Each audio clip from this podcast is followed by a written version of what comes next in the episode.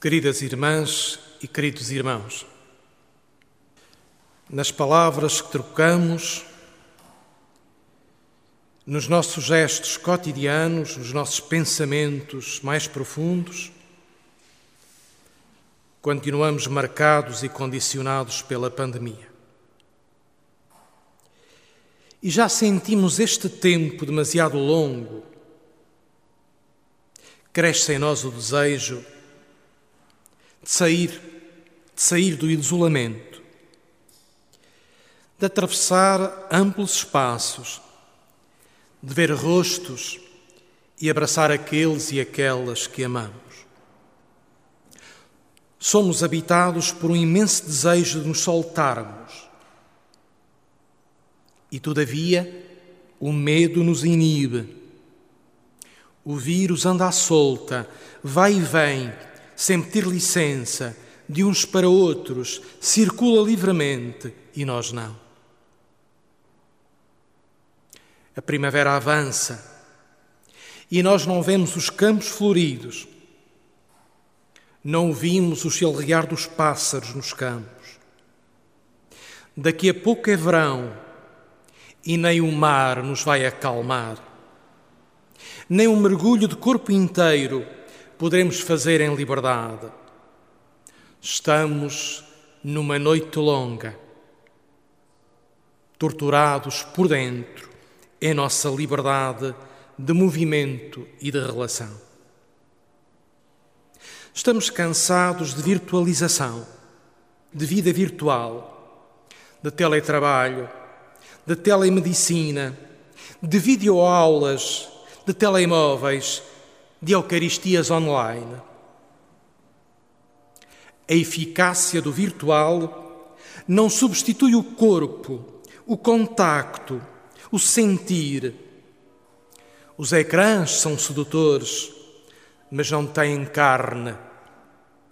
Precisamos de tocar, de agarrar, de sentir com a pele o sabor do mundo e dos outros o corpo, o nosso corpo, é insubstituível e disso sabe muito bem a experiência cristã.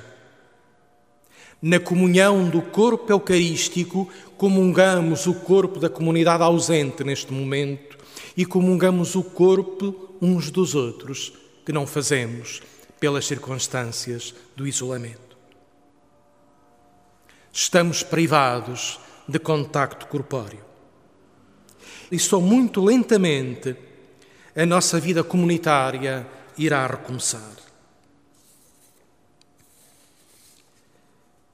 A narrativa dos discípulos de Emaús, de Jerusalém para aquela aldeia de periférica, ilumina hoje, nestes dias, as nossas vidas. Após a morte de Jesus e o seu sepulcro em Jerusalém, dois discípulos, um sabemos o nome, Cleófas, abandonam a comunidade, deixam os onze e regressam à sua casa de origem, a uma aldeia periférica chamada Emaús. Regressam ao passado, ao ponto de onde partiram naquela aventura de seguir Jesus que acabou na desilusão da cruz. Regressam a casa desiludidos e derrotados, sem esperança. Eles vão conosco nestes dias e nós com eles, talvez, com as nossas ilusões perdidas, com desencanto acrescido com projetos e sonhos que adiamos e que agora não podemos cumprir. E todavia, esse aparente regresso ao passado não é um regresso ao passado, é uma viagem ao futuro. É uma viagem para o futuro. Pelo caminho de um aparente regresso a casa, as suas vidas renascem na esperança são refeitas, porque eles não caminham sozinhos. Com eles, discretamente, sem eles perceberem nem verem, caminha Cristo ressuscitado, como nos diz Lucas, o vivente, aquele que eternamente vive para nós. Diz-nos o texto. Jesus aproximou-se deles e pôs-se com eles a caminho, mas os seus olhos estavam impedidos de o reconhecerem. Estavam cegados pelo medo, pela perda, pelo luto, cegados e embrutecidos, incapazes de descobrir a novidade da vida que continua a acontecer e que está sempre cheia de surpresas. Eles e nós somos os mesmos. Uma curiosidade de Lucas. Aqueles dois não caminham calados, sufocados pelo medo e pelo silêncio. Pelo contrário, falam uns com os outros, partilham a sua dor e a sua desilusão, reelaboram o luto da perda do Senhor a quem entregaram a vida e a esperança e agora vivem o vazio e a perda. Com uma linguagem psicológica contemporânea, podemos dizer um e outro, um ao lado do outro, fazem um caminho terapêutico de cura. Escreve Lucas este pormenor literário. Falavam e discutiam. Talvez até poderemos interpretar ou imaginar alguma tensão entre eles Diferentes leituras, diferentes interpretações, tantas perguntas em aberto, sem resposta, não estão de acordo. E bem-aventurada discussão entre aqueles dois que os liberta da solidão e do isolamento. Eles e nós. Nas palavras dessa discussão, eles reelaboram o sentido e vencem, redimem, uma possível solidão.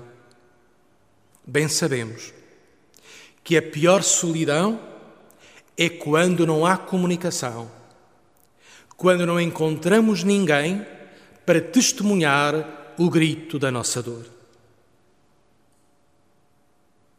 Jesus, silenciosamente, torna-se parceiro de conversa e de caminhada Pergunta-lhes, a estimular o diálogo: Que palavras são essas que trocais pelo caminho? Esta pergunta de Jesus, que lhes pareceu um estrangeiro, alguém de fora, criou espanto e tristeza. Jesus parecia alguém completamente alienado, fora do concreto da vida. Era o único que não sabia do que tinha acontecido. E Jesus entra neste diálogo a fazer perguntas, a questionar, para reelaborar o sentido das suas vidas, reunir os fragmentos dolorosos da sua existência através da leitura das páginas da Escritura. Reinterpreta a Escritura para dar sentido às vidas feridas deles começando por Moisés e passando pelos profetas, explicou-lhes em todas as Escrituras o que lhes dizia a respeito. E cria neles, ressuscita neles uma nova inteligência, uma inteligência do coração, uma sabedoria de vida que se interpreta através do texto das páginas soltas da Escritura, reunidas, reveladas. Só depois, quando estão reunidos à mesa, quando Jesus abençoa e reparte o pão, é que os seus olhos se lhes abrem. Este é o momento da sua ressurreição. As mulheres que nos fala Lucas foram ao sepulcro de manhãzinha e recebem a mensagem: não está aqui, ressuscitou. Estes dois discípulos vivem a madrugada da Páscoa já no final do dia, em plena noite. Chegam tarde à ressurreição. Já é outro dia, já é o quarto dia. Como nós, pode acontecer que nas nossas vidas cheguemos tarde à ressurreição, porque despertar o sentido, a inteligência do coração, a revelação do futuro, o entusiasmo da fé, não acontece rapidamente, pode levar tempo. E então eles olham para trás para o caminho e reconhecem. Não nos ardia cá dentro o coração quando ele falava pelo caminho e nos explicava as Escrituras? É curioso. Eles ressuscitam no sentimento por dentro antes de ressuscitarem na consciência. Tomam consciência da presença de Jesus quando reparte o pão. Mas, entretanto, muito antes, já o incêndio do sentido estava acontecendo nas cavernas profundas do seu coração. Perguntemos também a nós próprios: por quantos caminhos o Senhor se torna presente em nossas vidas? Por que leituras e por que livros? Através de que experiências sofridas, de gestos inesperados, de silêncios densos, o Senhor não incendeia hoje os nossos corações. E nesse momento, e aqui a narrativa de Lucas tem vários momentos em simultâneo. No momento do repartir o pão, os olhos se abrem.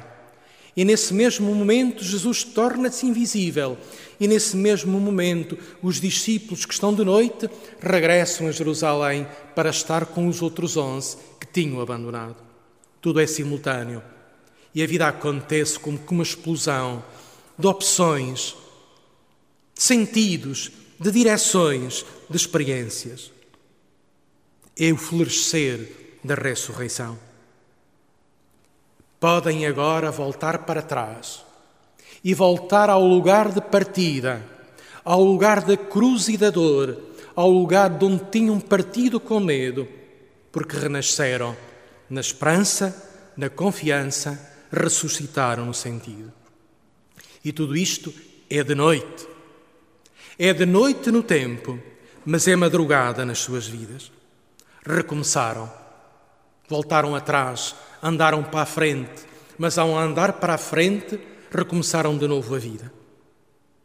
Estamos nós. Reaprender, recomeçar, voltar a partir com prudência e gradualidade. Recomeçar a economia, reabrir empresas, serviços, escolas, universidades, salas de cultura, igrejas, restaurantes, bares, voltar ao nosso cotidiano, renascer na vida, progressivamente, com prudência, é o nosso futuro. Podemos viver tudo de um modo novo, como os discípulos, renascidos na noite, ressuscitados na noite. Podemos viver o tempo que atravessamos, os gestos cotidianos, com incêndio de esperança e de inteligência renovada. Recordamos hoje, no dia 26 de abril, o poema de Sofia. E nas suas palavras fazemos memória do passado há 46 anos. Mas o seu poema é também uma profecia de um tempo novo que esperamos. Esta é a madrugada que eu esperava.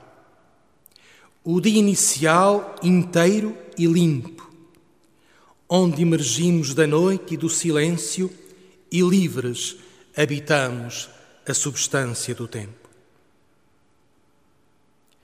Na evocação do poema de Sofia, duas madrugadas libertadoras se conjugam: a do sepulcro vazio e a da liberdade recuperada com a cor primaveril, dos cravos. Uma e outra em sua distância e em sua aproximação, foram momentos inaugurais de um tempo novo, horas, horas fundadoras do futuro. Nessa esperança renovada, também nós podemos dizer, modificando o Verbo, e livres habitaremos a substância do tempo.